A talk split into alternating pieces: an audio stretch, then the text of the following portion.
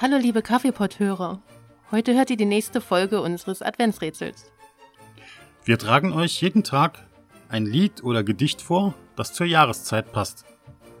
Wir haben die Texte allerdings ein wenig verfremdet, indem wir sie durch einen Online-Übersetzer geschickt haben. Eure Aufgabe ist es, den Titel des Originaltextes zu erraten. Schickt uns eure Lösungen auf Facebook, Twitter und Instagram. Es gibt Getränkegutscheine und Bücher zu gewinnen. Und jetzt viel Spaß mit dem Text. Eine weiße Flocke. Nachts ist der Sturm stark. Hier in einem trockenen Raum. Er war warm und einsam, wohlbekannt. Ich saß auf dem Stuhl und dachte nach. Am Feuer leuchtet es. Die Butter klingt, wenn sie kocht. Alte Lieder werden verschwinden. Und neben ihm saß ein Baby. Wärmen sie ihre Füße auf Holzkohle. Dann schwebte die Flamme und drehte sich. Mein Mut ist unglaublich.